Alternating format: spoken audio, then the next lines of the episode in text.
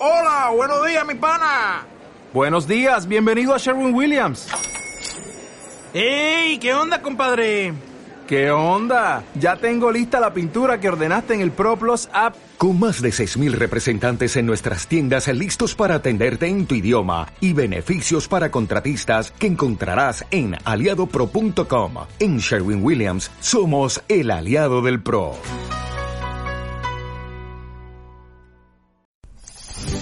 Radio Claret América presenta Sediento de ti, la palabra, fuente de vida, con el sacerdote misionero claretiano Tony Díaz. Reflexiones diarias del Evangelio. Aquí iniciamos. Bienvenidos hermanos a nuestras reflexiones bíblicas, a las lecturas del día. Hoy es jueves de la tercera semana de Cuaresma y hoy celebramos ah, la solemnidad de San José, esposo de la Santísima Virgen María. Hoy es jueves de la tercera semana de Cuaresma, celebrando la solemnidad de San José, esposo de María. La primera lectura de hoy viene del segundo libro de Samuel, capítulo 7, versículos 4 al 5, 12 al 14 y 16. En aquellos días el Señor le habló al profeta Natán y le dijo, Ve y dile a mi siervo David que el Señor le manda decir esto. Cuando tus días se hayan cumplido y descanses para siempre con tus padres, engrandeceré a tu hijo, sangre de tu sangre, y consolidaré su reino. Él me construirá una casa y yo consolidaré su trono para siempre.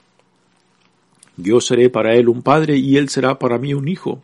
Tu casa y tu reino permanecerán para siempre ante ti, y tu trono será estable eternamente.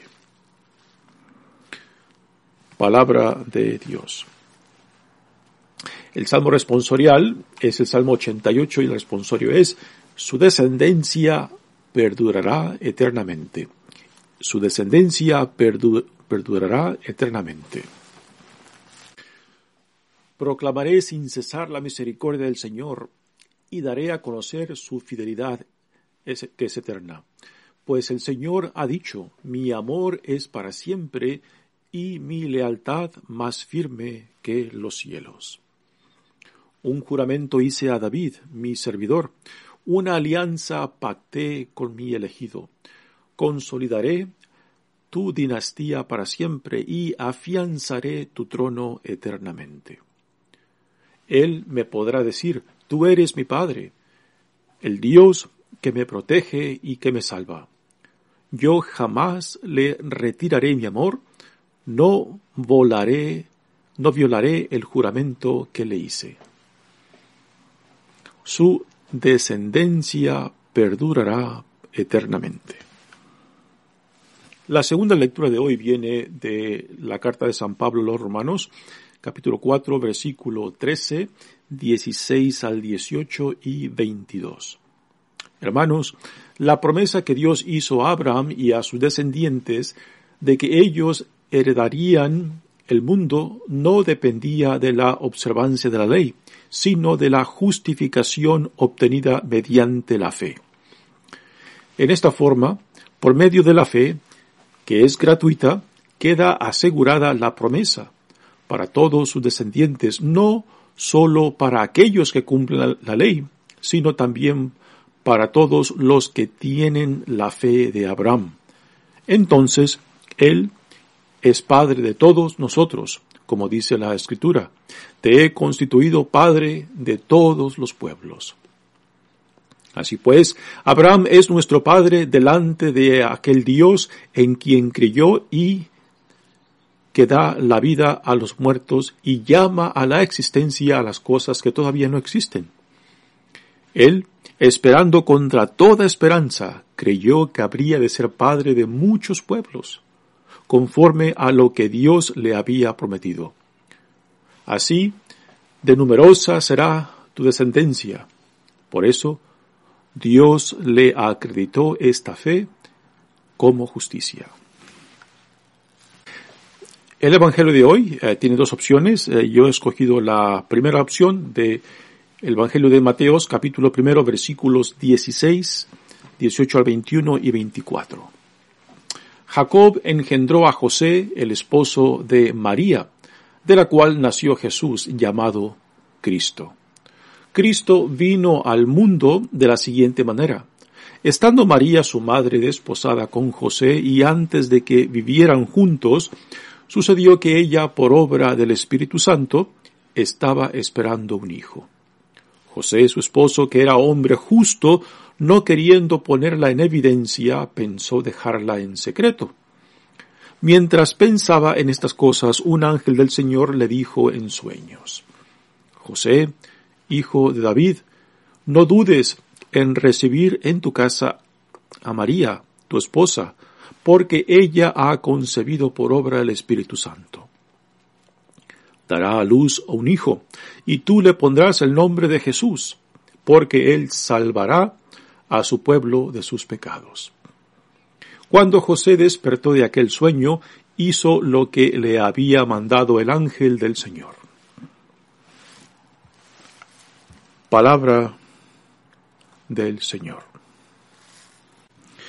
Bueno, damos comienzo a nuestra reflexión, pero antes de entrar a las lecturas de hoy, digamos un poco acerca de San José, eh, en quien lo estamos celebrando en este día solemne.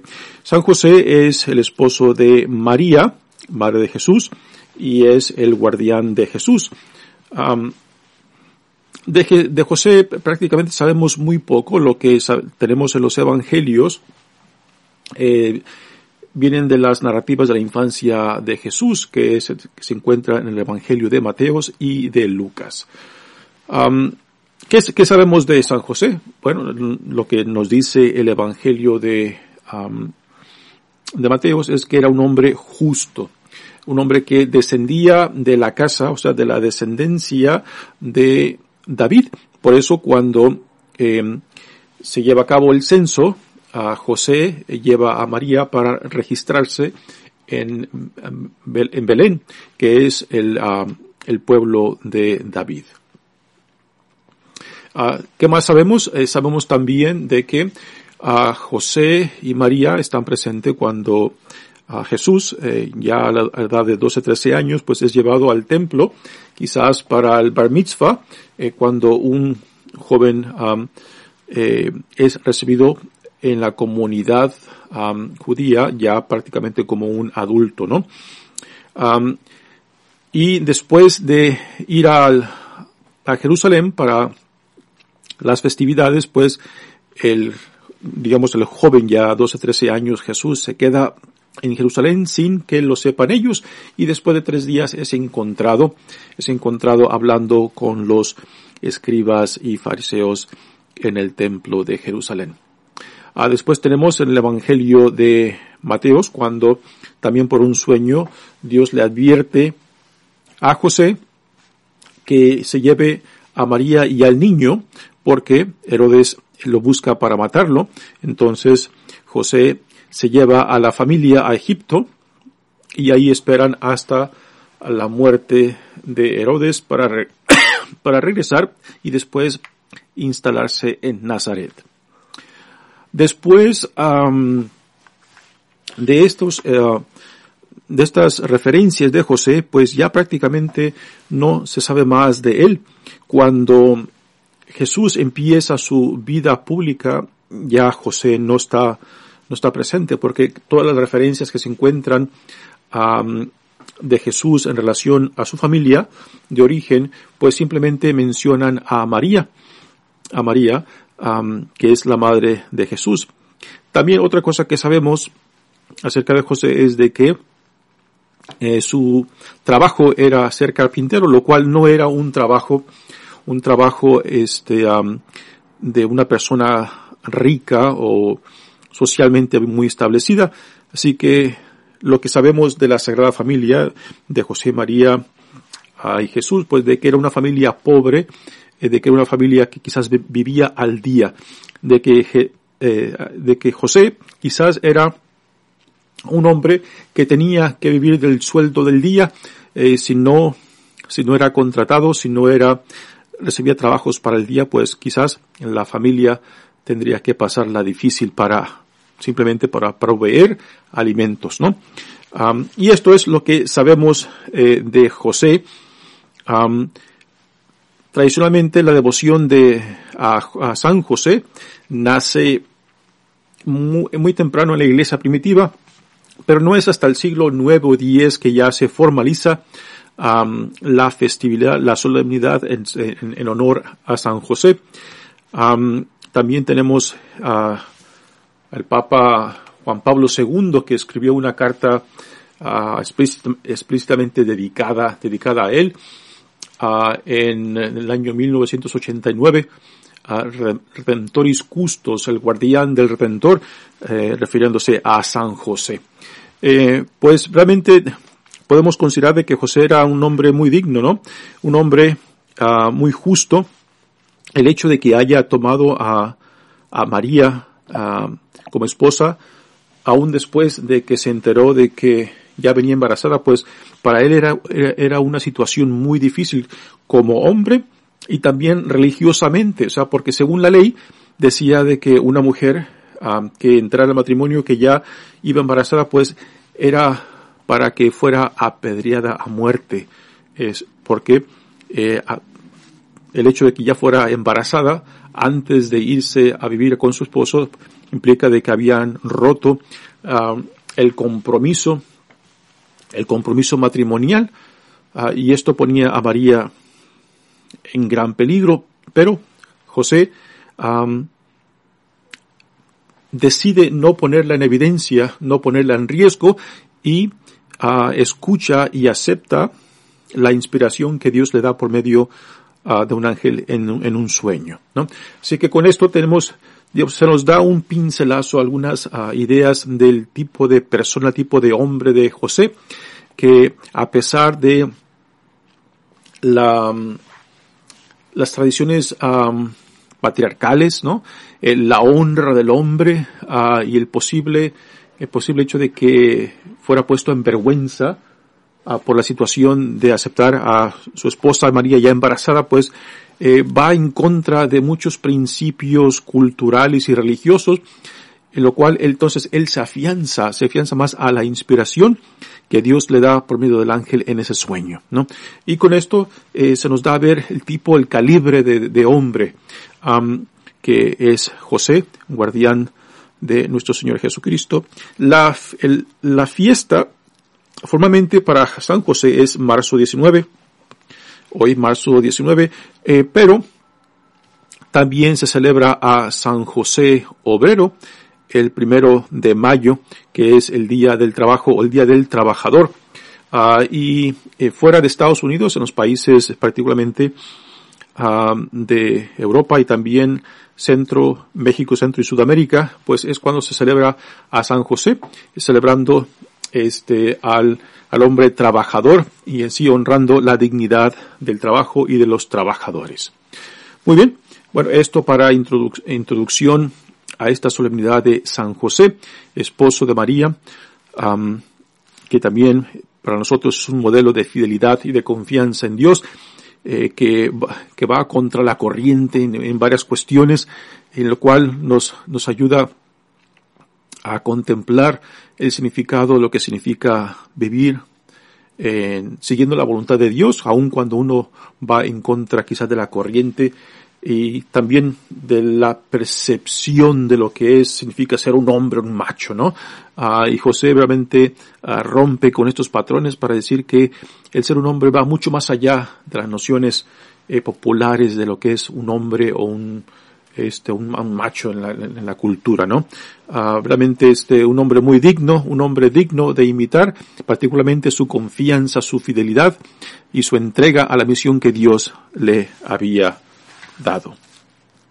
Bueno, pasemos ahora a la primera lectura de hoy que viene uh, del segundo libro de Samuel y aquí ya uh, David se le ha se le ha dicho por medio del profeta Natán um, de que se vaya preparando prácticamente para su muerte, de que el templo que David quería construirle a Dios, pues será construido por su hijo Salomón.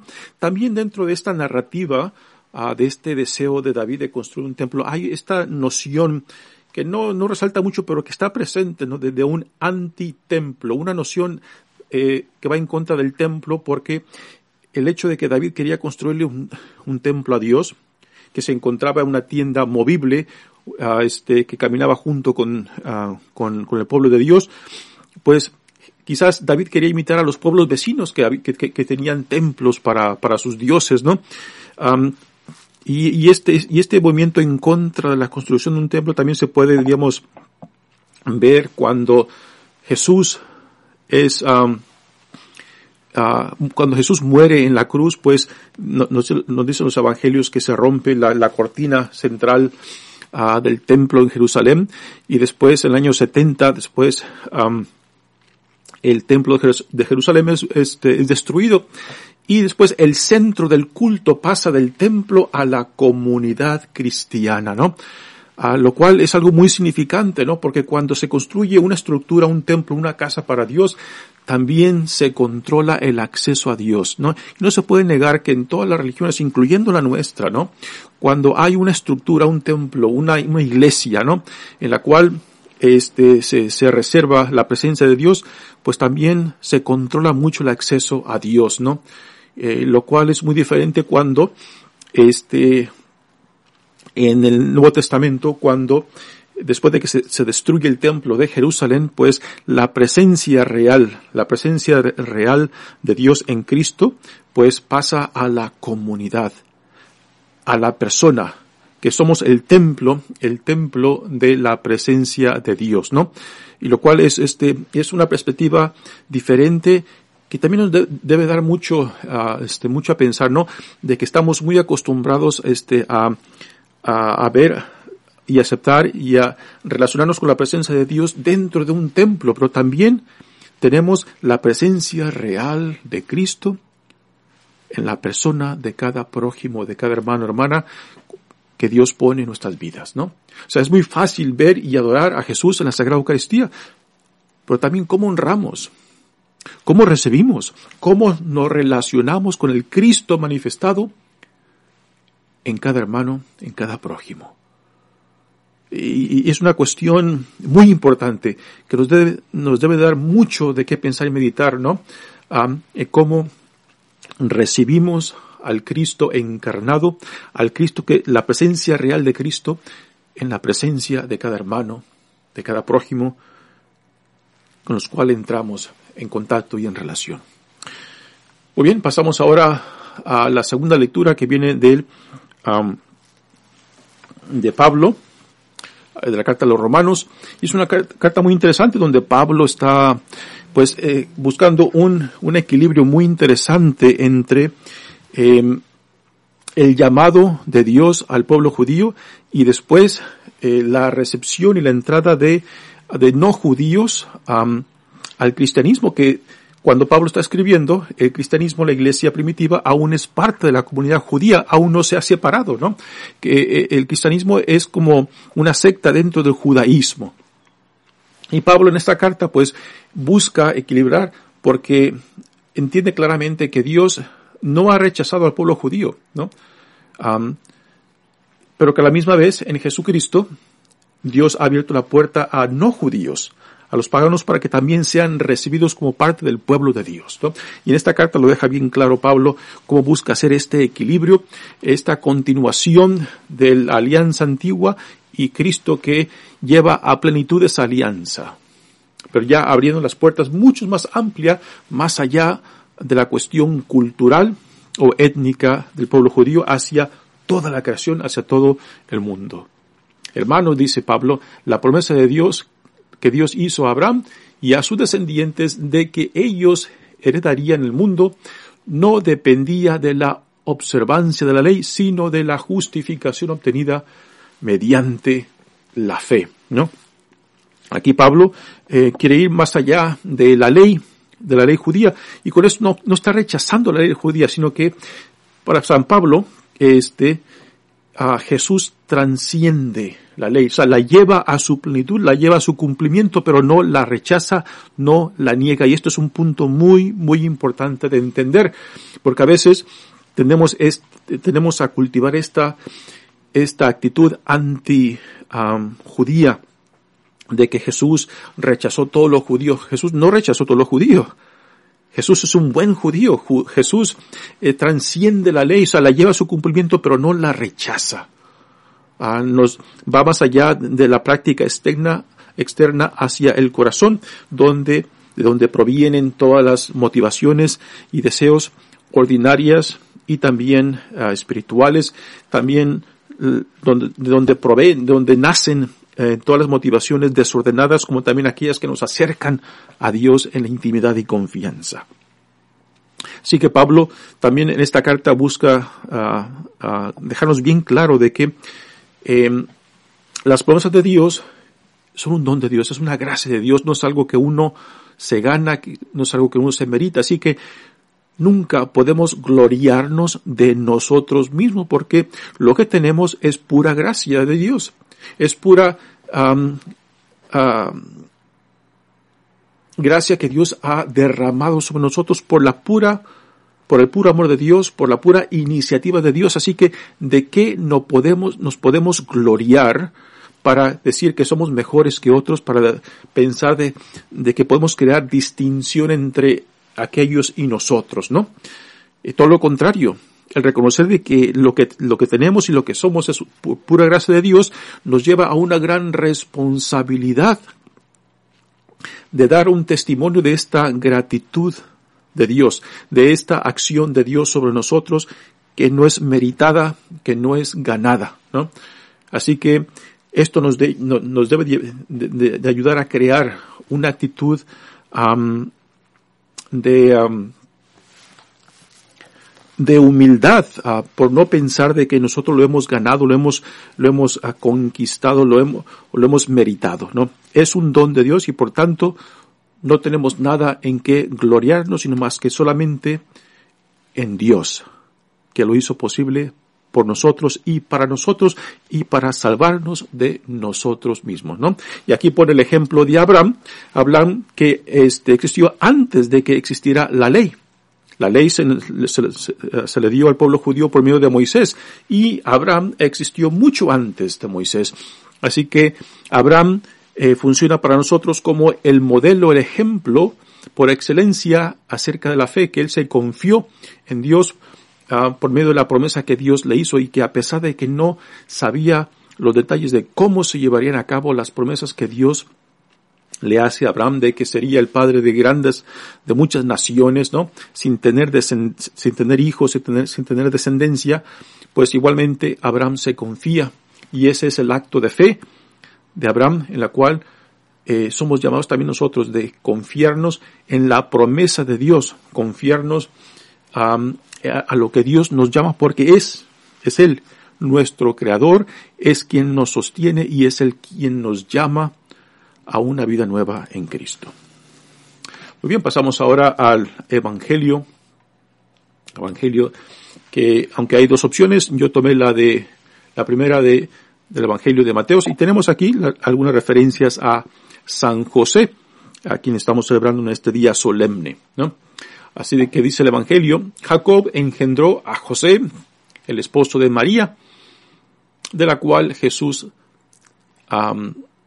Jesús llamado el Cristo nace.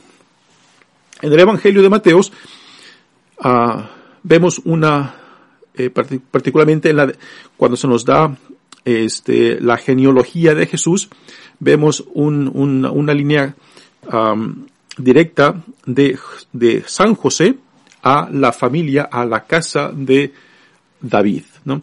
En el Evangelio de Lucas, en la genealogía que nos provee, vemos una, línea directa de, de, de David a María, ¿no? Son diferentes, diferentes trayectorias. algunos dicen que una es sigue la línea patriarcal, otros dicen que se sigue la línea matriarcal.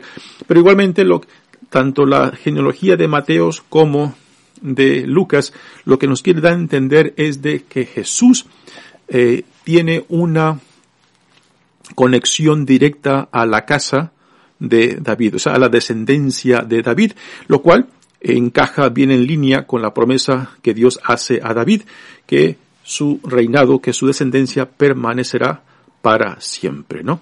Así que este, esta pequeña referencia eh, nos conecta directamente a Jesús con la historia de la salvación ah, desde Abraham a David, Moisés, David, eh, y, que llega hasta, hasta Jesús mismo.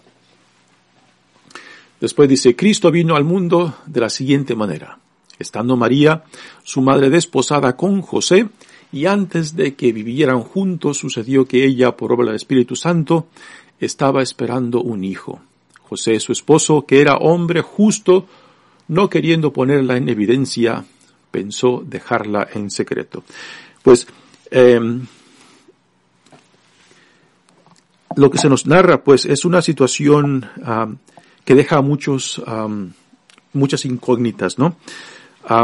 Deja, deja este, en duda, pues, este, eh, cómo, cómo nace uh, Jesús. también pone en una, situación difícil a José, ¿no? En cualquier, en cualquier cultura, en cualquier tradición patriarcal, pues la dignidad del hombre, este, depende mucho de la dignidad de la mujer. La dignidad del hombre depende mucho de la pureza de la mujer.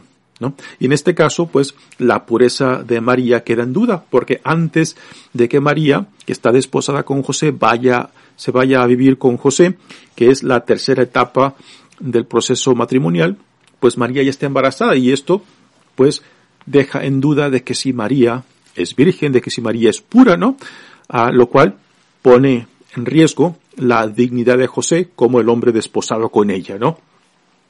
Y esta es la parte social, ¿no? Y también la parte religiosa. La parte religiosa entra porque la ley judía decía que si una mujer, este, pues, entra al matrimonio en situaciones dudosas como esta, que María ya va embarazada, pues, tendría que ser descubierta y puesta a muerte a pedradas porque había pecado contra Dios y había ofendido la dignidad del hombre, ¿no?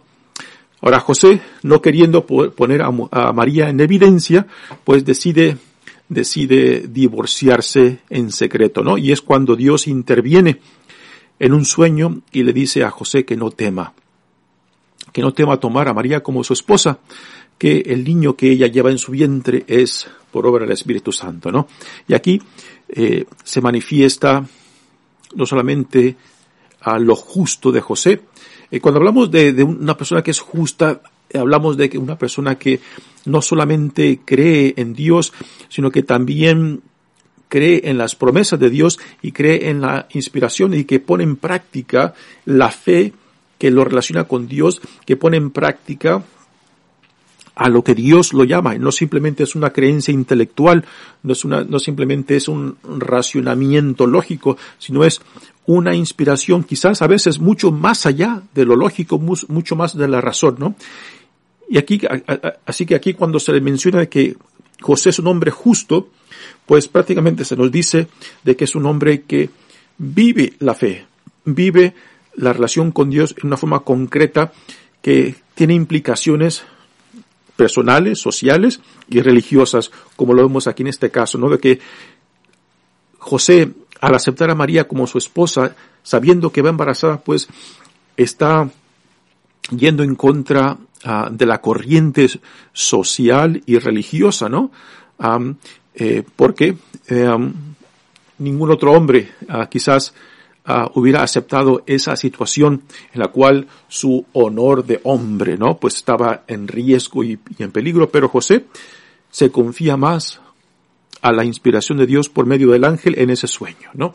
Y toma a María por su esposa y aquí se manifiesta la calidad de persona, de hombre y de hombre justo que José es, ¿no? Después, mientras pensaba en estas cosas, un ángel del Señor le dijo en sueños, José, hijo de David, no dudes en recibir en tu casa a María, tu esposa, porque ella ha concebido por obra el Espíritu Santo. Dará a luz a un hijo y tú le pondrás el nombre de Jesús, porque él salvará a su pueblo de muchos pecados. El nombre de Jesús significa aquel que salva, ¿no?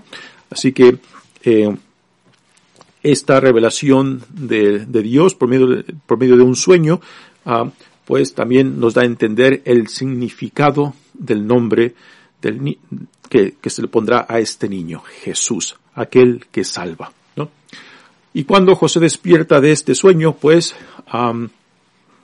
hace lo que Dios, por medio del ángel, eh, por medio del ángel del Señor, recibe durante ese sueño.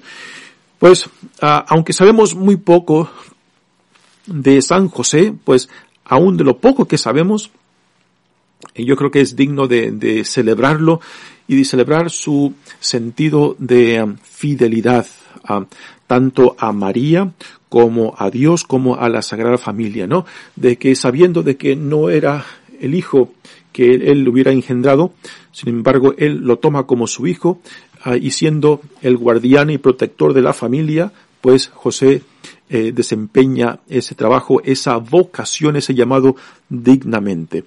Y por eso es digno de no solamente de recordarlo, sino de celebrar esa dignidad, esa fidelidad y ese sentido de, de, um, de ser un hombre digno y justo, ¿no? Que va contra la corriente que quizás muchos, muchos otros hombres quizás no hubieran aceptado. Pero José, José nos muestra en ese sí a Dios, en ese ir, ir en contra de la corriente, uh, de que la inspiración de Dios, el llamado de Dios, pues uh,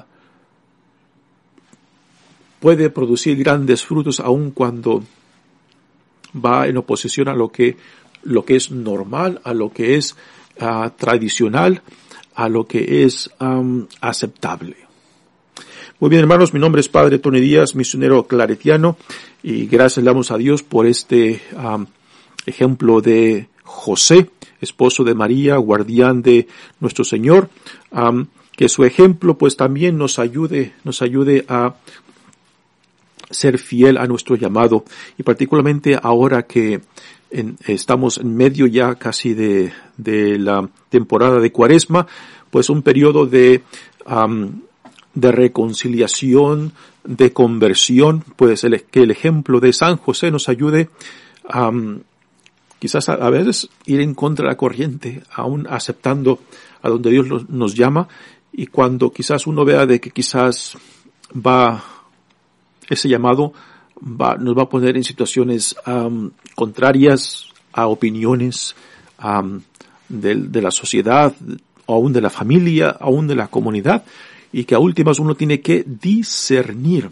eh, cómo y cuándo y por dónde uno responde a esta iniciativa de Dios para nosotros, ¿no? Que esta temporada cuaresmal, guiados por el ejemplo de San José, pues nos ayude a, a, esta, a una conversión, a un regreso a Dios con esa dignidad, con esa identidad que, que Dios nos da como hijos e hijas amados de Él. Que Dios los bendiga, hermanos. Radio Claret América presentó Sediento de ti, la palabra. Fuente de vida, sus comentarios son importantes. Contáctenos en radioclaredamerica.gmail.com